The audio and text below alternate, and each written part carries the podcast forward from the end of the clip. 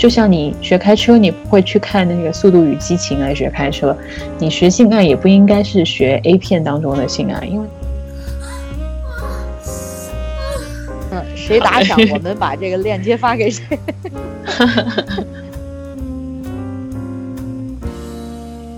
大家好，美女老师又和您见面啦。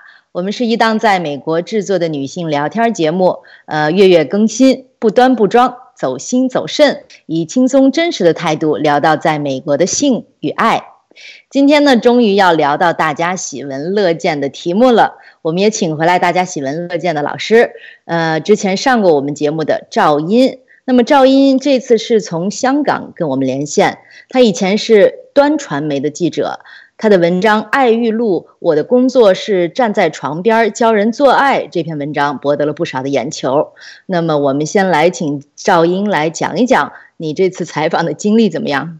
听众朋友，大家好，主持人好，我是赵英，这次从香港给大家连线，呃，但是刚刚主持人提到的这份报道呢，我是在纽约做的，啊，采访的是一位自称性爱教授的人，他叫 Kenneth Play，啊，他本人的经历也挺有意思，他是一个香港移民到美国的年轻人，他大概十几岁就到了呃纽约。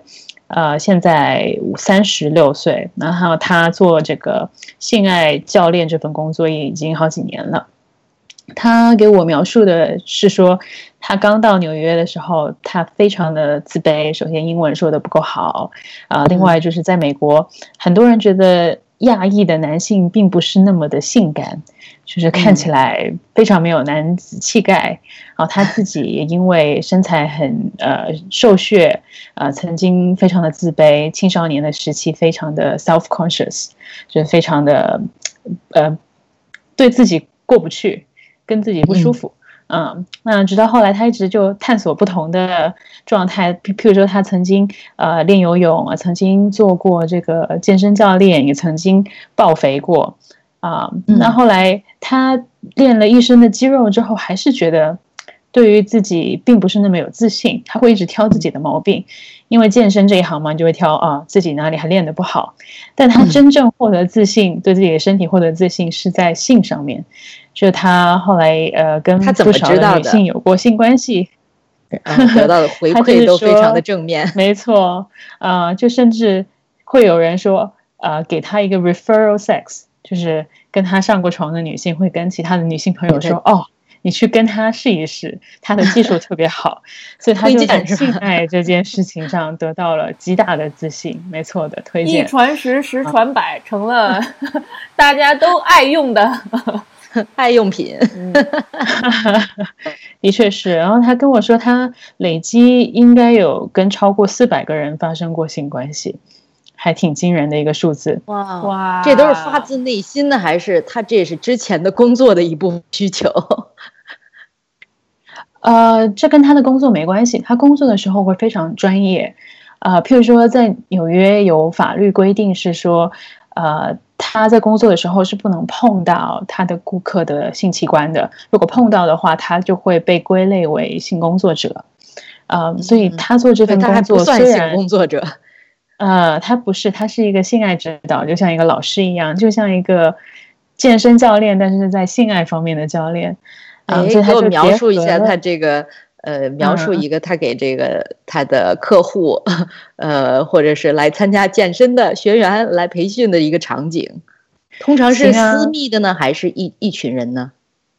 它有两种不同的课程，呃，一种课程是私人的课程，他就会直接到他的顾客的呃卧室去，因为性爱的问题是出在卧室，他自然就会到卧室去解决这个问题。听起来有点匪夷所思啊，就是一对情侣他们在呃亲密的呃关系的过程当中，呃，这位性爱教练他一边有人盯着看，他就是。站在床边，非常近距离的看着他们，随时给出指导。就比如说，他会说：“哦，你现在停，这样是不对的。你应该碰你的伴侣的哪里？你应该如何的去抚摸他？你应该去做什么动作？”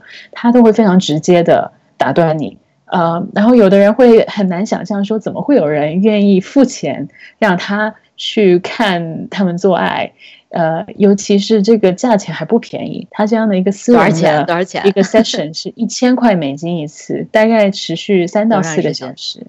哇。就是他在性爱之前会先跟这个这一对顾客去交流，他现在只收这个异性恋的顾客去交流，去了解他们性爱当中的需求跟问题，然后就啊到卧室去在床边那个手把手的教。之后，他也会再 跟他们总结一下，说哦，今天晚上有什么 有什么学习到的重点呀？这样子，呃，整个的过程大概三个三到四个小时，收费是一千块美金。他是觉得一点都不贵，他觉得就像是呃音乐家在表演一样，他三到四个小时之内他是 non stop，他永远都在工作的，就他要非常密切的关注这一对情侣。呃，另外一种呃的课程呢？就是群体性的，像像你，我在想说看 A 片儿，我在想说看 A 片儿的人是不是也觉得说我要全程关注这个，我需要赚钱从中间。我们待会儿可以回来 A 片这个话题，他对 A 片有一些非常特殊的看法。嗯，先说完他另外一种课程吧，就是你刚刚问到的群体性的课程，就像瑜伽课一样，呃，每一对情侣就是先各自占一个位置，在一个大的空间里面。然后，呃，Kenneth Play 跟他的一个 partner 就先表演一番这个事情要怎么做，然后其他的穿着衣服吗？Follow 要这么穿衣服吗？啊，我的理解是不穿衣服。嗯，你你你去过他那个课程里吗？我并没有亲自去那个课程里，但我有去参观过他那个课室。对，哦，就全部都赤诚相见，所有的学员包括老师。没错，我想能够报名参加这样的课的人，可能也不太会在意说，啊，自己的身体是不是暴露在外。他们已经非常的 open 了，觉得，呃，性爱是生活中非常正常的一部分。嗯，指导的时候就是来来真的，说来就来，能说来就来吗？嗯，也要看那一次指导的什么内容吧。譬如说，有一些可能是前戏啊，有一些是呃。我们这里能说吗？手淫啊，啊啊，对，跟中戏跟跟呃，就不是核心性交的部分，嗯啊，不是核心内容，核心内容也可以，我觉得也可以操作吧，就是可以，也不是说来，而是说它也可以，就是象征性的表演，比如说以什么频率啊，什么这个冲程的这个。呃，这个角度啊，姿势啊，什么对，或者他会使用一些工具来配合来来说明吧。呃，他也会演示一些玩具是怎么使用的，怎么利用这些玩具或道具来让你的性爱更加的有意思。说到我看过你那篇文章，然后其中有一配图，就是他拿着两个。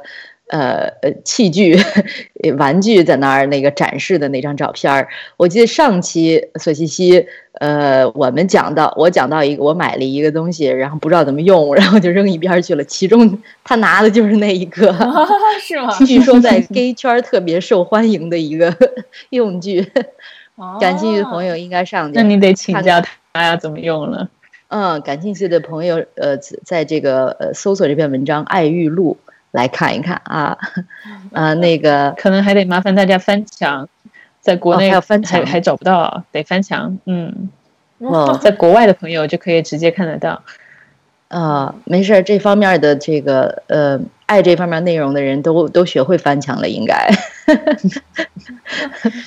另外一个我觉得很有意思的是，他描述他的顾客的群体，嗯，就是其中有年纪。比较轻的，譬如说二十多岁，呃，大部分是三十到四十岁的异性恋情侣，年纪最大的居然有到超过七十岁，嗯，然后有一些人是，嗯，对，从来没有体验过性高潮的，他们希望，呃，毕生当中能够体验一下，啊，也有一些是年轻情侣，可能在一起一段时间了，他们想要更寻求新鲜的刺激，呃，有一些新的变化，然后来找他帮忙。然后这些客户也不仅仅是在纽约，不仅仅是在美国，他甚至会呃去出差，呃，譬如说呃外国的用户会买机票让 Kenneth Play 飞到那儿，到他们的卧室，飞到卧室直接叫。对，哇哦，那他像他这样的性爱教练，全球人非常少吗？有多少个？呃，他跟我说的时候，我非常的惊讶。他说其实数量还不少呢。他说全球可能有超过一千个，啊，那可能真的是他们这个群体的人才知道了。嗯，全球超过一千个，按全球人口的比例来说，也也不特不多了哈。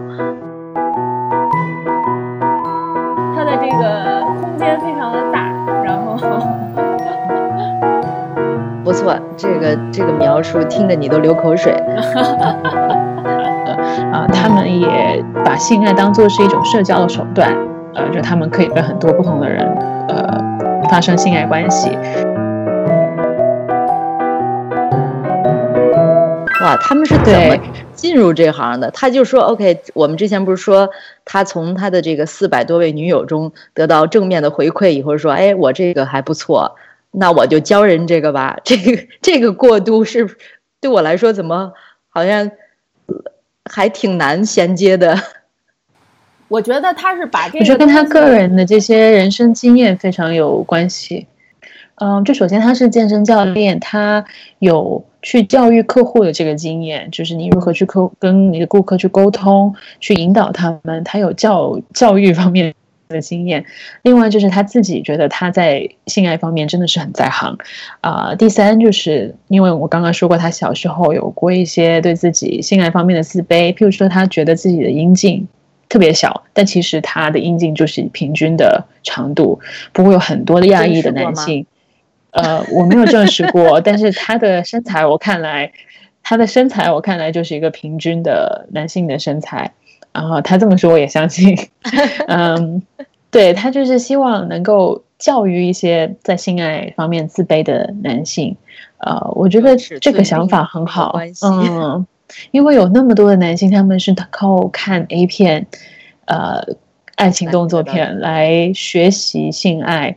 呃，然而我在采访 Kenneth Play 的时候，嗯，他有说过一句话，我觉得非常的有意思，非常让我有感触。他就说，就像你学开车，你不会去看那个《速度与激情》来学开车，你学性爱也不应该是学 A 片当中的性爱，因为那是不正常的性爱，那是希望让看了的人接受一些呃。刺激的性爱，就它不是真实的性爱，它是一种略微变态的、略微夸张的性爱。那我们来学习的话，还是正常的有一些切实的性。嗯，有什么切实的绝招？重点来了。哈哈，呃，他又给我几招，但大家不要希望太高哈，都呃是比较宽泛的。他可能是在心理上给你一些开导。呃，给你一个启发。譬如说，他有说，每个人都要对自己的性爱的欢愉来负责，你不能把责任都推到伴侣身上。譬如说，你今天这这晚你做的不好，你觉得都是伴侣的错，都是他不配合，那这个想法可能是并不能帮助你更好的享受性爱的。你们两个必须要呃更坦白的沟通，更积极的聆听对方的需求，才能够提高这个性爱的质量。以及另外一条就是，呃，性爱其实不仅仅是插入性器官一种方式，还有很多带来欢愉的方式。比如说前戏，你怎么可以做得更好啊？那我们就想知道这块。呃，对，Kenneth 其实，在呃很多视频网站上都有提供他的免费教学。就他跟我说，他百分之九十的教学内容是免费放在网上让大家看的。当然，你可能在 YouTube 上找不到，因为呃内容会比较呃刺激一点，比较对。他没有放马赛克，所以在在 YouTube 会上不了。就关于性爱，所以放不了。但譬如在很受欢迎的这些这么重点的一个内容，这么重点的一个内容。怎么？你之前没有告诉我们？录音前应该告诉我们，我们会刻苦学习两天来准备这期节目。哇！坦白说，我也是不久之前才看到，然后发现他是真的很坦坦然的去做这个事情。譬如说，他有一位伴侣，就是跟他一起来展示，在这个视频当中，然后 Kenneth 就会戴上手套，看着非常的专业，用非常冷静的。语气来说，你现在应该怎么做？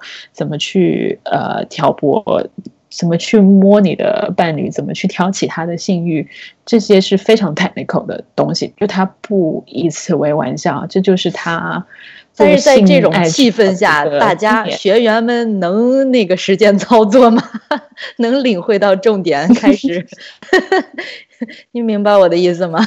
这个气氛太诡异了。呃，那我 当然他不是说真的上课那么严肃了，但他是认真的在做这件事。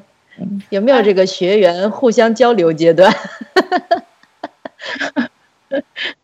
你可以看得着我们互相交流。啊，对啊，我我我先给大家通报一下啊，我刚才到他的这个门户网站去看了一下，他有这些叫 workshops，然后呢，你点进去呢，就是他。马上二月二号就有一个直播，然后是叫在哪儿直播？Sporting Play Lab，你要买票，三十七块到 Sporting，就是那个潮吹。潮吹，嗯，没错，三十七到四十七刀。他是在那卖票的平台上放出来这个，嗯，这个这这个这个内容，然后你买了以后，购了票以后，他可能会告诉你在哪播，是吧？而且他这个呃 live streaming 的这个 camera setting 看起来非常的高级，就是有好多那种大灯都是那种 studio light，就是在那个演播室的那种大的呃 LED light，然后还有那个他们有一个圆的床，上面是这个。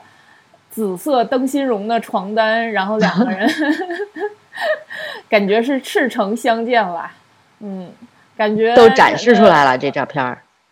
呃，没有，还是有一点点，就是部分的诚实。嗯，你自己加入了想象。对对，就只是女生戴了，然后借助那个位置，然后其他的点被盖住，然后女生的那个。胸口被盖住，嗯嗯，但是看起来不错嘛，非常感觉这个它的这个空间非常的大，然后不错，这个这个描述听着你都流口水。那哎，我我我发现你这个文章中提到提到一个挺有意思的点是，他在纽约住的地方都跟别人不一样，都特别有他的职业风尚。你给大家介绍一下呗。对他住的这个房子非常的有意思，跟性爱也有关系。他跟另外十三个室友一起住，当然是一个大房子啊，是纽约那种 townhouse，就是一共可能三四三层，然后还有个地下室的。对，他的教课的地点就在地下室。啊，这这十十四个住在这个房子里面的人也不是普通人哈，他们是属于这个 sex positive community 的，换换言之，就是他们觉得性爱是一个非常积极的一件事情，不应该躲躲藏藏的。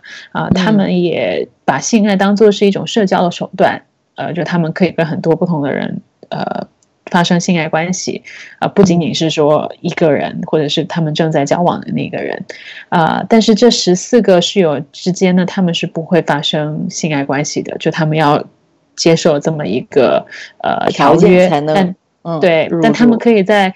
房子里面全裸的行走，他们可以带他们的伴侣回来做爱，都可以，任何时间都可以。那房子也装修的特别的别有洞天哈，呃，很多 Kenneth Flay 的他的 video 就是在那个房子里面拍的，呃，有一个超大的泰迪熊的玩偶，然后有这些紫红色的装饰，有一些灯光啊，沙发，就像刚刚呃咱们 producer 看到的那样。紫红色的床单啊，然后有这个缎带的吊床，就是感觉有很多的器具，你可以在上面试验你的性爱的这些 fantasy。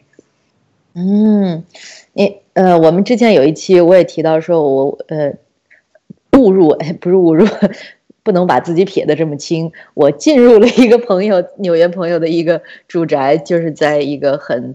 嗯，潮的一个呃街区，然后他们那个房子也是你说的这种，呃两，他那是两层的吧，跃跃层的那种，呃 townhouse 里面的这种，然后呢，房间有一有一节儿就是那个房顶是直接通到二楼的，你知道吧？就是两层楼，但是这个那那一块那个房顶是只能看到二层的那边，所以特别高。然后我一抬头，我说：“哎呦，这么大的一个装饰艺术！”我还说：“哎，这是什么是艺术啊？”后来仔细一看，是就是那个就是那个捆绑的用具。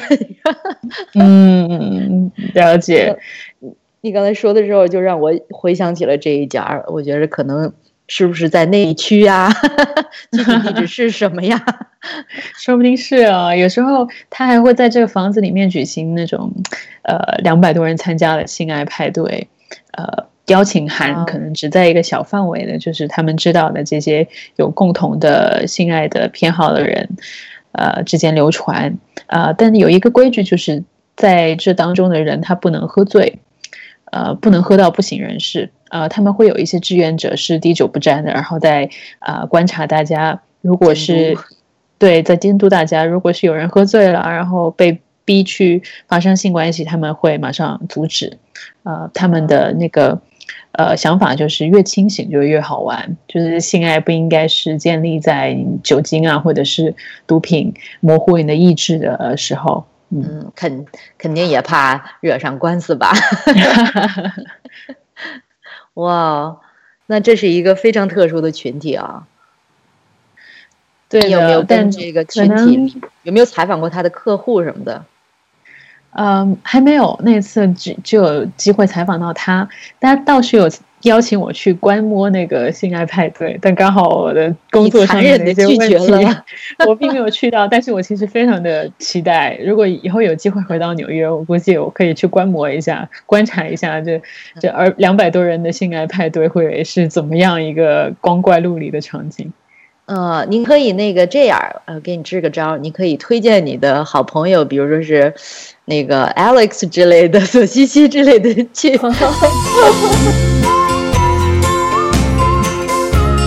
也许因为国内的人看了一些美剧，比如说《Friends》，有人统计过，《Friends》里面每个人都有几十个性伴侣。哦，我觉得我们应该花呃更多的篇幅以后来来了解这些群体。这个是真的灵肉分开的一对儿。这个文章的评论当中看到一些挺有意思的想法。呃，譬如说，有的一些读者就说：“哦，中国什么时候能有一些正确的性教育就好了？”呃，现在色情片太容易获取了，然后在摧毁跟蚕食着中国年轻男性的身体健康，也给他们造成一些不必要的性的幻想吧，就是对性的不真实的认识。呃，我是觉得这个问题可能不仅仅在亚洲存在，在美国可能也有。呃，Kenneth Play 有告诉我说，美国只有二十四个州以及 DC 是有强制的性教育的，在其他州，换而言之，都是不一定有性教育。啊，我还挺惊讶的，感觉好像也没比中国好到哪去。而且强制的性教育中和中国差不多，也是差也差不多敷衍了事，大家很期待的一刻就会经常被跳掉。嗯，可能吧。也许他们家长会跟小孩有更坦白的交流，但中国的父母好像都不太会跟孩子怎么说性的事情。不知道你们的经验是怎么样？嗯，中国肯定是。我觉得美国好像还有这么一个词儿，就是什么 “birds and birds and bees talk” 是吧？那个就代表说小小男孩、小女孩要基本上。涉及这问题啦，然后父母要坐下来跟他有这么一一段对话了，然后就就就是这样说，嗯，但是那个，呃，前一阵儿有一个呃呃那个美国美剧叫《性爱大师》，对我也有看这么一部，嗯，然后呢，有一些我就看到亚洲的评论。呃，就是那个是本身人家是医生出生，然后就本着科学的严谨的态度来研究性学，然后呢，那个但但是拍成片儿了，然后拍成片儿以后就看到很有一些亚洲这个中国人的留言，说是，呃，这个里面的每个人都特别变态，没有什么，嗯，什么就是没有，呃，没有正能正能量非常少，每个人都很畸形，然后很。呃，苟且这种，然后说是这还，呃，美国人，美国人还有什么需研究性的需要吗？美国人对性不是很熟知吗？美国人不是很开放吗？冲了这这类型的这个询问，那你在嗯，你在美国的生活和你以及对 Kenneth 呃 Kenneth Kenneth what play 的采访中，有没有呃感觉到说美国人对性的认知到底是呃保守还是开放？相对于亚洲和欧洲来说，美国也跟中国一样是一个很大有很多不同群体的国家，好像很难一一言以蔽之说他们就是比中国人开放还是怎么样。我反倒想。评价的是，可能中国人有时候以为美国人很开放，但美国人没有我们想象中的那么的开放。美国其实也有很多呃有宗教信仰的人，他们是坚持不会在婚前发生性行为的，啊，也有很多我们讲可能说的纯情的人，呃，可能一生也没有几个性伴侣，跟中国人平均的水平差不多，但。也许因为国内的人看了一些美剧，比如说《Friends》，有人统计过，《Friends》里面每个人都有几十个性伴侣，啊，所以给中国人留下一个印象，说哦，每个人美美国人每个人在性方面都非常的乱，呃，甚至我有一些美国的白人女性朋友，他们到中国去学习工作的时候，经常会受到一些中国男性的性骚扰。据他们所说，呃，那在。在我这些美国女性朋友拒绝的时候，就会收到一些中国男性的质疑，就说：“哦，你们美国人不是都非常开放吗？你看《Friends》里面每个人都那么多男女 朋友，啊，就可能国内的人基于呃好莱坞或者是美国电视剧的对美国性爱呃习惯的一个印象，并不是那么的准确。其实严重的低估了。”呃，宗教对美国人日常生活的这个影响，因为咱们受宗教的影响并不是特别多，没有办法想象得到宗教对人的呃每一每一方面的这个这个，包括性别呀、种族啊、这同性恋啊，嗯，这个这和性相关的一些呃周边的一些文化都会有影响的这个程度。啊，然后你看，呃，床破的当选也体现了这个很多这种城市美我们熟知的通过电影呃认识的这个美国所谓的城市文化主流文化其实并不主流，还有很多这个出了城市周边也就非常保守呃的美国人，这个我觉得现在好像呃反正不是现在吧，就一直以来都是大多数。呃，都是就是和更更美国人、更美国社会的这，我同意你的说法。欧，嗯，只是刚好那些开放的美国人是掌握了这个话语权，比如说他们是好莱坞的那一群人，他们是纽约的这些精英阶层，他们可以更有渠道去发声，说哦，我们是如此的开放，我们在性爱方面的态度是非传统的。但其实绝大部分的美国人还是相对传统。我我先把那个话题拉回来一点哈。刚开始咱介绍 Kenneth Play 的时候，我觉得咱们没有完全介绍他这个人长什么样儿。我们这是一个广播节目，可能需要给给大家描述一下。好呀，他大概身高就一米七多吧，并不是特别的高或特别的矮，就是一个普通的身高。呃，他留着长头发，经常会扎成一个 man bun。呃，一个小辫子这样子，呃，身材练得挺好的。如果大家能去看那个文章的话，有一张他裸露上身的照片，骑在一个白马身上，很滑稽，但也看得出来他身材练得不错。嗯，哦，我脑海中突然出现了那个前一阵儿歌手一一些歌手节目里出现那个张伟，你们看过没？哦，你还记得这个人？嗯，对，是大张伟，嘹亮，不是大张伟，不是花花儿的那个，是那个也是扎扎着一个小辫儿，两边两侧剃了头的那种，然后声歌声特别嘹亮，嗯，唱歌的这么一个哪个选秀节目里头出来的？啊，就是他，呃，然后壮一点是吧？肌肉略发达一点儿。是，然后我们见面那天，他穿了一个紫色的紧身裤，然后一个深 V 的 T 恤，挺简单的，但是你就看出来这个男的不是一般的男性，就是一般男性可能不会挑那样鲜艳的颜色，也不会穿的那个所谓我们说的骚，但他就非常自然，呃，他表现的非常的舒适。嗯，他是异性恋吗？他是异性恋。呃，另外一个点是他目前只有跟一位女性交往，就他可以跟很多人发生性爱关系，但他的恋爱关系只有一个女朋友。那当然，这个女朋友也是接受他的这个生活的呃 style 的。他女朋友也是这种可以跟很多人睡的类型。嗯，哇，我觉得我们应该花呃更多的篇幅以后来来了解这些群体。这个是真的灵肉分开的一对儿，是不是？嗯，对，嗯，他。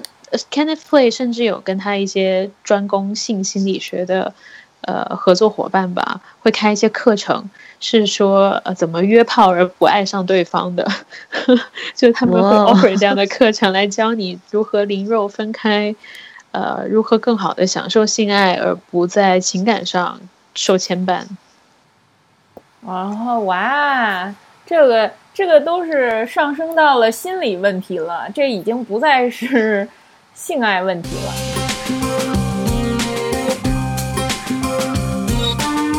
而且我觉得他强调的有一个非常大的重点，就是其实大小并不是最重要的。这听起来都是小的人说的。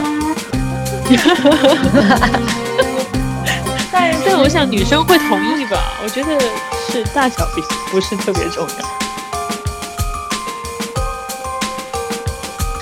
没错，我我很好奇的另外一点是，他作为一个移民第，应该算是第一代移民吧，因为他小时候是在香港长大，他是跟着家人一起到美国来，嗯，他的哥哥，呃，是当了这个公交车司机，然后他妈妈一直都是做做清洁工，拿最低工资把他们抚养长大的，倒是他 Kenneth Play 他自己。就成了一个性爱指导，跟他哥哥完全走上了不不同的道路。